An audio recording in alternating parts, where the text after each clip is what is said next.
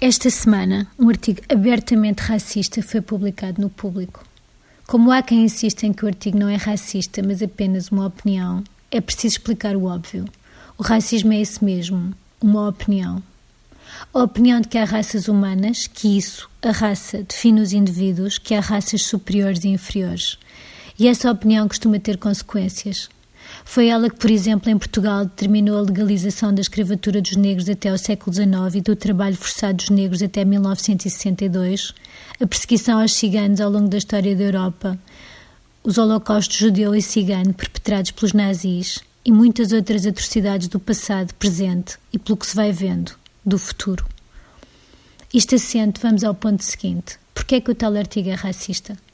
Para começar, divide as pessoas que vivem em Portugal em três categorias – lusitanos, africanos e ciganos.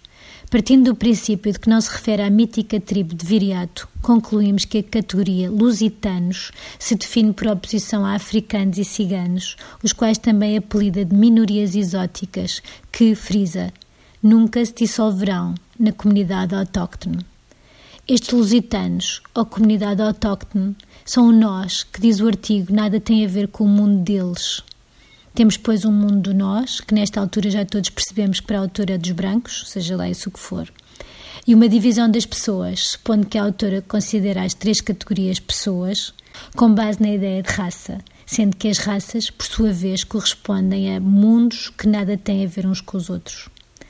O racismo do texto não é, pois, só, e já seria suficientemente racista, definir grupos de pessoas com base na categorização racial, é um racismo que faz a apologia da segregação ao afirmar que nesse mundo do nós, dos brancos, os ciganos são inassimiláveis, ou seja, nunca poderão fazer parte da comunidade do nós.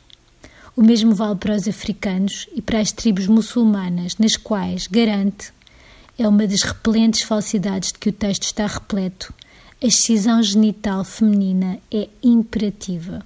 Se tais grupos de pessoas não são assimiláveis, a autora só pode estar a defender que vivam à parte. Isto, claro, na melhor das hipóteses.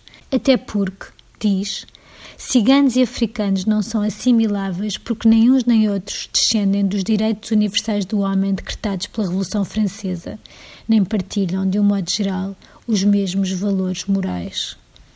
Ou seja, se não têm valores dos direitos humanos e os valores morais da comunidade, são selvagens, não é isso? e selvagens, frise, sem sequer a hipótese de serem elevados à civilização. Não. Não é fácil encontrar uma tão clara e descomplexada expressão de racismo fora de manifestos terroristas supremacistas, de grupelhos nazis e das caixas de comentários. Encontrámo-la no público, porém. Que o jornal tenha publicado tal coisa já é mal que chegue, mas vemos ainda quem protesta a ser acusado de perseguição e de querer proibir opiniões contrárias como se dizer que é um texto assim não poderia ter sido dado visto publicável fosse o mesmo que calar a autora. Ou decretar que, por não comungar dos nossos valores, não tem lugar na comunidade. Como se chamar-lhe racista fosse impedi-la de o ser.